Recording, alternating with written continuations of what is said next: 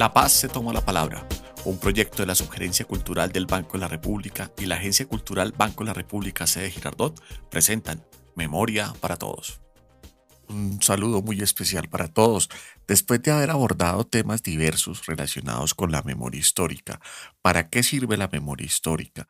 La historia oral, sus usos y sus definiciones, hoy queremos despedir esta serie de podcasts con una metodología para docentes y para profesores de ciencias sociales o para personas interesadas en el trabajo con la memoria histórica. Bienvenidos. Muy bien, como lo vimos en dos episodios anteriores, tanto la historia oral como la memoria histórica tienen una relación muy cercana y es porque esta relación está muy vinculada con los sentimientos, con las emociones y con las formas de pensar de los seres humanos y de las comunidades en general. No solamente podemos hacer memoria histórica del conflicto armado o de hechos violentos o de situaciones difíciles por las que se haya atravesado, también podemos hacer memoria histórica a partir de anécdotas, a partir de recuerdos, a partir de vivencias diversas, a partir de tradiciones, de costumbres, de formas de actuar de las sociedades en general. Es en este sentido en el que los profesores, docentes de sociales o docentes de múltiples áreas, los líderes, los gestores culturales o simplemente las personas interesadas en este tema de la memoria histórica o de la historia oral juegan un papel muy importante en la medida de entender cómo poder captar o cómo poder capturar esas historias que las comunidades tienen, que tienen nuestras propias familias o que incluso nosotros mismos poseemos y que de algún modo quisiéramos narrar. Pues bien, uno de los primeros elementos que debemos tener en cuenta para iniciar cualquier proceso de memoria es buscar la cercanía con el tema, buscar la cercanía con esas personas, con esas instituciones, con esos lugares que nos representan algo y que eventualmente nos pueden servir para hacer nuestros ejercicios. Y a partir de esas búsquedas y de esos temas puntuales, empezar a entablar un diálogo que nos permita construir una memoria que bien sea para dignificar o bien sea para recordar, pueda servir y deje un mensaje a la sociedad, que es lo importante que se debe tener en cuenta en estos ejercicios de memoria, dejar un mensaje a futuro con objetivos claros, con objetivos dignificantes, con objetivos que sirvan para que futuras generaciones conozcan aspectos de la vida de una comunidad o de una sociedad en particular un primer ejercicio que podemos proponer para el caso de los docentes, por ejemplo, sería el de pedirle a sus estudiantes el llevar algún tipo de fotografías o algún tipo de objeto que les resulte relevante en su historia personal. Este tipo de objeto va a ser una especie de excusa para entablar un diálogo a partir de una historia de vida. Una vez tengamos los objetos, una vez tengamos claro de qué queremos hablar o sobre qué aspecto queremos tratar en estas conversaciones, empezamos a buscar los modos de registrar. Podemos hacer registros a través de todos estos aparatos electrónicos, bien sea los celulares, eh, si no tenemos el video o las grabaciones, para poder empezar a hacer un ejercicio de escucha activa. Una vez tengamos el medio de registrar, empezamos a dialogar con esos objetos. Empezamos a preguntarle al muchacho o a las personas que participen del evento qué significado tiene ese objeto. ¿Quiénes están, por ejemplo, en esa fotografía? ¿En qué año fue tomada la fotografía? ¿Qué recuerdos le trae a esa persona tanto el objeto como la fotografía o el lugar al que quiera hacer referencia? Y a partir de eso, continuar con la conversación nos daremos cuenta que una vez seamos sujetos activos en esa conversación, conoceremos más de la historia de esa persona y de paso nos encontraremos en algún momento con aspectos de esa historia también. Nos daremos cuenta que nuestras historias de vida, directa o indirectamente, terminarán relacionadas también con la historia de esa persona, independientemente del lugar de procedencia o quizás por las épocas. Ahí es donde la, historia y la memoria en la práctica se convierten en un ejercicio muy bonito que va a permitirnos conocer mejor una comunidad. Ese escenario es uno de los primeros. El registro, ese registro que vayamos a dejar, bien sea a través de la grabación, a través del video o incluso a través de la propia escritura que a veces resulta tan difícil de hacer, pero que bien trabajada nos puede dar una gran utilidad, va a permitirnos tener una forma de guardar y de salvaguardar un relato específico o una vivencia específica. Esta también es una manera de acercar a los estudiantes con estos procesos y que vean que la historia no es un asunto que está por allá en los anaqueles de la biblioteca, sino que también la pueden vivir y la pueden experimentar en el diálogo cotidiano. Otra manera es pedirles a los estudiantes que conversen con sus mayores, que conversen con los abuelos si los tienen vivos, que conversen con los papás, con los tíos, con los vecinos, sobre cómo era ese entorno antes de que ellos nacieran o cómo era cuando ellos eran niños y empezar a contrastar esos relatos. Lo importante aquí será las formas como registremos y las formas como docentes nos acerquemos para vender este tipo de metodologías a los muchachos y eso será de gran valor generar confianza, evitar la revictimización, permitirle a la persona o a las personas hablar de lo que ellas quieran, que se sientan libres de expresarse, de decir, de contar, será uno de los ejes fundamentales para emprender estos ejercicios de memoria a diversos niveles. Podemos hacer una memoria institucional en nuestros escenarios de trabajo, hablar con los profesores más antiguos, hablar con las personas que más tiempo llevan en la institución, que los estudiantes se acerquen a sus mayores y puedan también construir una historia de esa comunidad educativa y dejarla registrada. En algún momento a futuro la puedan utilizar y pueda servir para recordar viejos momentos, viejas anécdotas, que no necesariamente tienen que ser de dolor, repito, lo he tratado de, de insinuar en estos podcasts, no necesariamente la memoria histórica implica la relación directa con hechos del conflicto armado colombiano o con la violencia, sino que también puede ser un vínculo y una herramienta para poder conocer mejor las ciencias sociales, para poder conocer mejor el entorno en el que nos movemos. Sin duda, dejar registro de estos ejercicios será lo que haga que la memoria pueda prevalecer, pueda mantenerse en el tiempo y pueda servir como un vínculo directo entre quienes participan del ejercicio y quienes lo van a poder ver. A quienes atendieron estos podcasts, muchísimas gracias, anhelando en lo personal que hubiesen podido ser útiles a sus intereses académicos. Me despido, estuvo con ustedes Yesid se queda por profesión historiador, amante de la memoria histórica en la edición Isabel y los del podcast y un agradecimiento muy sincero para la sucursal cultural de Girardot del Banco de la República. Muchísimas gracias y anhelamos escucharnos pronto.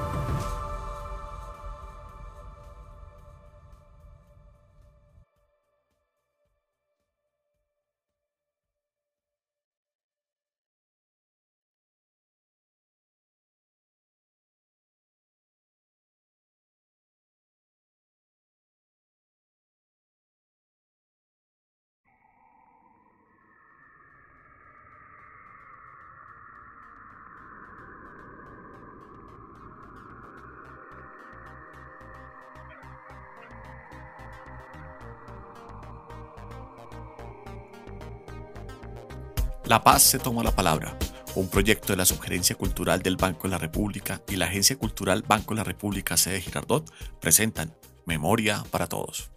Bienvenidos. Hoy, la historia oral.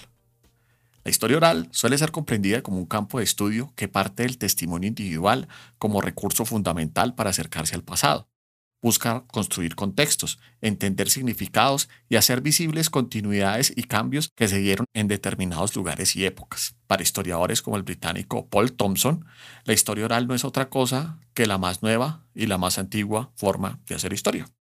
La historia oral crea sus propias fuentes, a través del testimonio de personas que narran sus experiencias de vida la recolección, sistematización, análisis e interpretación de este tipo de relatos se convierten en un mecanismo útil para desarrollar una comprensión más amplia de algún fenómeno en particular y para entender el influjo que el suceso narrado tiene para los individuos y para las sociedades que recuerdan. De modo similar a lo ocurrido con la memoria histórica, el siglo XX fue testigo del desarrollo de la historia oral como método para reconstruir procesos sociales y como herramienta para acercarse a sectores marginados de las historias oficiales y academicistas, esas que privilegiaban las biografías de los próceres, las gestas heroicas y los registros escritos como únicos medios válidos para hacer historia. La evolución y el avance de disciplinas como la antropología, la lingüística, la psicología y la sociología, junto a la propia especialización de la historia como ciencia en el ámbito universitario, dieron a la historia oral un lugar relevante como método clave para el análisis social. Historiadores británicos y estadounidenses fueron claves en este proceso de consolidación de la disciplina, de la mano del interés por diversificar las fuentes, los objetivos, los marcos de referencia y los modos de hacer historia. La entrevista a profundidad, la capacidad de escucha y de interacción entre entrevistador y entrevistado son parte clave de la construcción de la historia oral. Una buena entrevista puede revelar acontecimientos desconocidos, detalles ocultos o simplemente sacar a la luz nuevos elementos que complementen la historia de algún fenómeno del que muchas cosas se saben. En la práctica, la historia oral es una historia cargada de vitalidad y de emociones que evocan momentos y experiencias de vida, en la que afloran sentimientos, aparecen personajes, periodos de la historia y formas del recuerdo que recrean lo vivido en medio de nostalgias, imágenes y anhelos en comunidades donde la tradición oral es el principal medio de transmisión de saberes, la historia oral está llamada a ser un medio clave para la comprensión del devenir colectivo y una aliada para la conservación de patrimonios inmateriales, preservación de memorias y fortalecimiento de tradiciones. Viejas historias, anécdotas familiares, recuerdos diversos, historias de vida, vivencias significativas y significantes, formas de entender la vida, complejas cosmovisiones y todo tipo de experiencias vividas por hombres y mujeres entran en este amplio campo de análisis propio de la historia oral. Escuchar estas historias y darles un lugar como parte del devenir de una sociedad es el relato a que se enfrentan quienes construyen discursos históricos a partir de fuentes testimoniales. De ahí la responsabilidad de quienes cuentan y de quienes recaudan los relatos por dejar para la posteridad un recuerdo digno que sirva a futuras generaciones para entender múltiples aspectos de la vida de un individuo, un fenómeno cultural o una comunidad.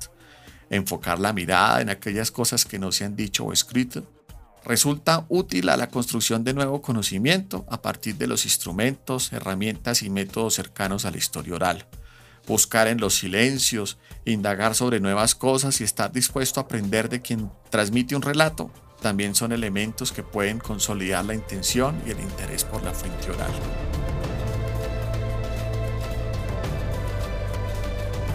En la locución, guion y relato, quien les habla, Jessit se queda. Y en la edición, Isabel y los del podcast. Hasta un próximo capítulo. Muchas gracias.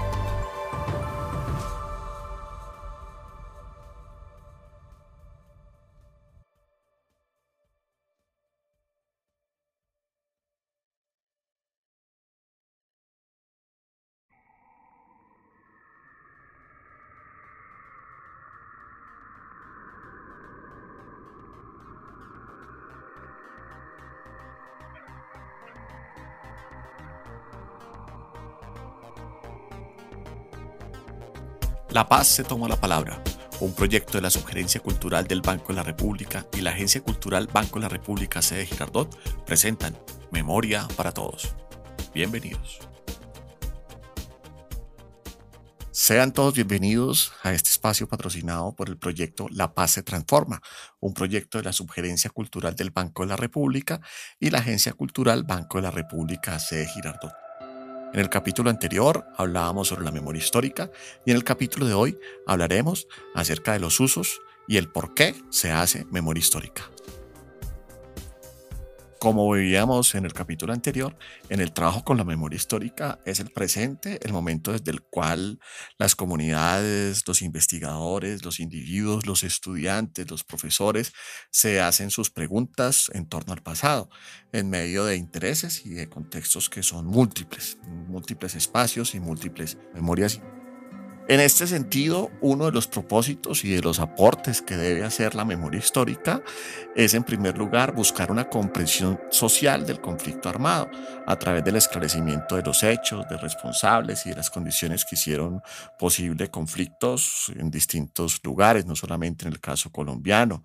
También la realización del derecho a la verdad por parte de las víctimas y la sociedad en general y buscar garantías de no repetición la expresión de múltiples ejercicios de memoria en la sociedad, busca dar un reconocimiento a la pluralidad de memorias del conflicto armado, es decir, quiere dar cuenta de múltiples maneras de recordar y de múltiples maneras como las comunidades han vivido procesos de violencia o procesos diversos relacionados a veces con la cultura.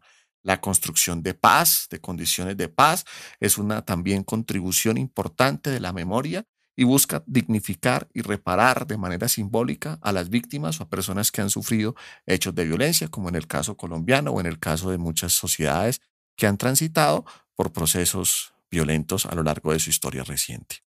De igual manera, el interés por hacer memoria varía de un grupo a otro. Así, por ejemplo, nosotros podemos encontrar grupos sobre los cuales la memoria es uno de sus ejes articuladores, como grupos que hacen memoria a partir de sus familias, a partir de recuerdos personales o a partir de recuerdos diversos ligados con las tradiciones culturales, ligadas con el folclore, ligados con elementos artísticos, y de esta manera se construye memoria. Los intereses, repito, en estos casos son cambiantes de acuerdo a las sociedades o a los grupos humanos interesados en realizarla.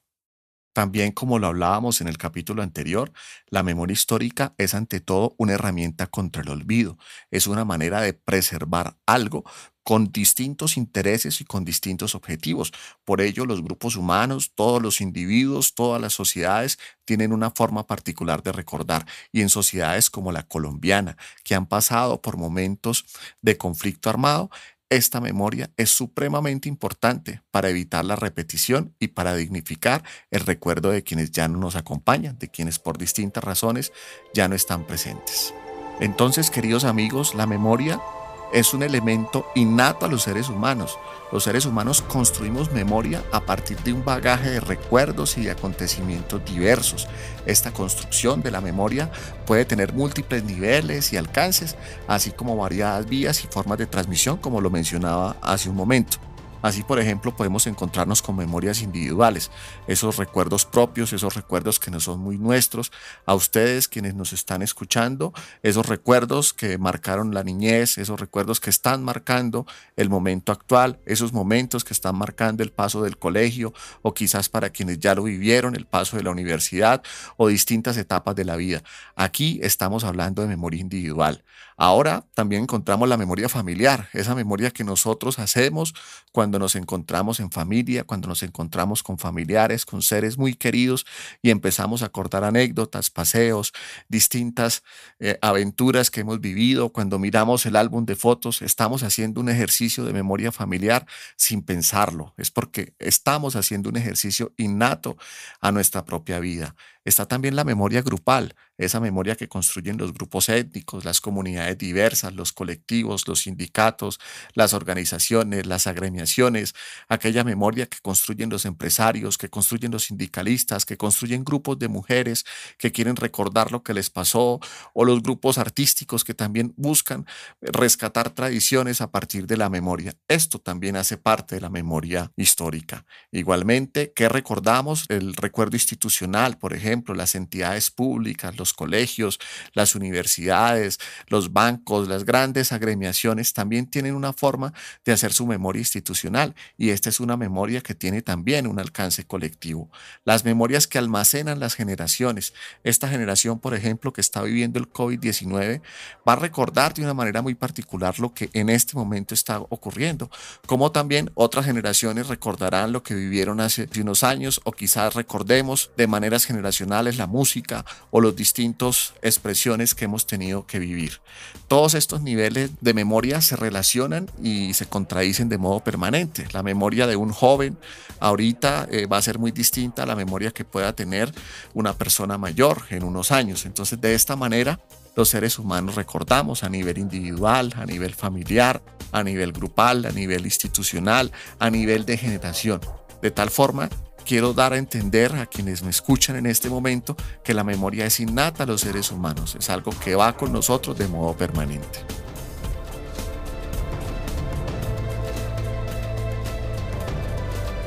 En la locución, guion y relato, quien les habla, Jessit se queda. Y en la edición, Isabel los del podcast. Hasta un próximo capítulo. Muchas gracias.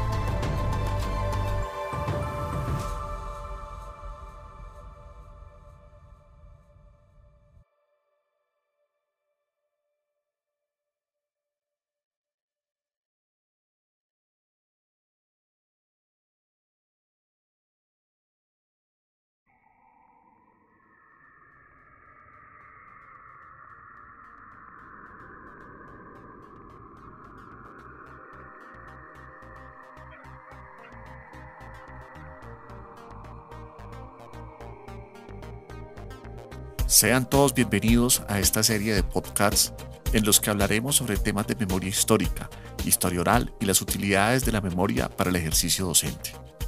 Aspiramos con esta serie de podcasts patrocinados por la Agencia Cultural del Banco de la República, sede Girardot, acercar las miradas hacia temas de las ciencias sociales, la historia y el devenir contemporáneo. Esta serie de podcasts cuentan con el auspicio del proyecto La Paz se toma la palabra, un proyecto de la Subgerencia Cultural del Banco de la República y de la Agencia Cultural Banco de la República, sede Girardot. En el capítulo de hoy hablaremos sobre la memoria histórica. Sean todos bienvenidos. A través de la memoria histórica, los seres humanos y las sociedades se reconstruyen y se encuentran a sí mismas, definen su lugar social y sus relaciones con los demás en un ámbito en que lo vivido le otorga coherencia y continuidad a nuestra propia historia a partir de sus traumas y rupturas en el trabajo con la memoria es el presente el momento desde el cual el investigador o los investigadores formulan sus preguntas en torno al pasado, en medio de contextos e intereses propios que convierten a los testigos en fuentes y a sus vivencias y recuerdos en materia útil para entender y nutrir sus horizontes. La memoria es una representación del pasado, que se construye desde el presente y que nos acerca con un momento que para nada nos resulta ajena, mientras convivimos con huellas que persisten en nuestro propio entorno. En la sociedad contemporánea, la memoria histórica constituye un campo de suma importancia para entender el pasado reciente y las disputas que a múltiples niveles suscita la transmisión de las representaciones del pasado. Lo que ha ocurrido, la forma como se recuerda y se hace memoria, se convierten en un interesante campo de análisis en el que curiosamente no son los historiadores, a pesar de su peso en el debate, los principales protagonistas.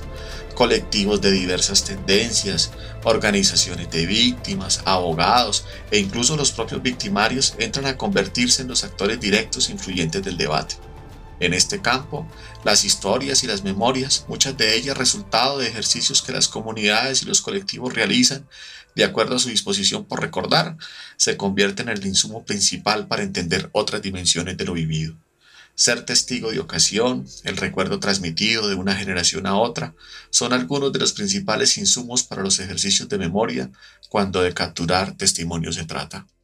Las tensiones que la memoria genera son algo inevitable a la hora de ahondar en las formas del recuerdo. Hay actores que se niegan a asumir responsabilidades e incluso hay procesos de memoria que terminan por revictimizar a familiares o por absolver a los responsables. En la forma como se narran estas historias residen también las múltiples tensiones que la memoria genera.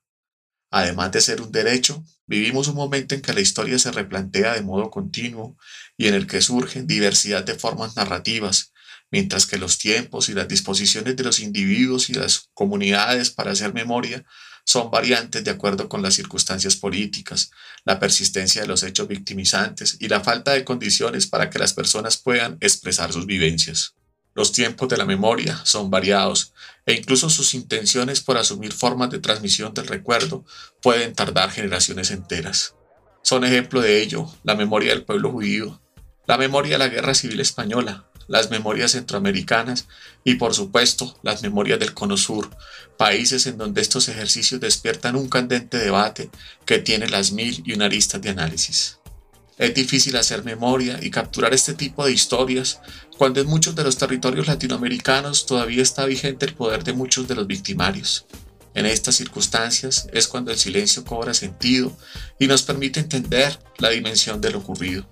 Incorporar nuevas voces y hacer memoria es un ejercicio necesario para cualquier sociedad que quiera superar un periodo asiago de su historia. No pueden haber verdades únicas, como tampoco historias oficiales y hegemónicas que desconozcan la pluralidad de voces y reclamos que existen y que continúan vigentes.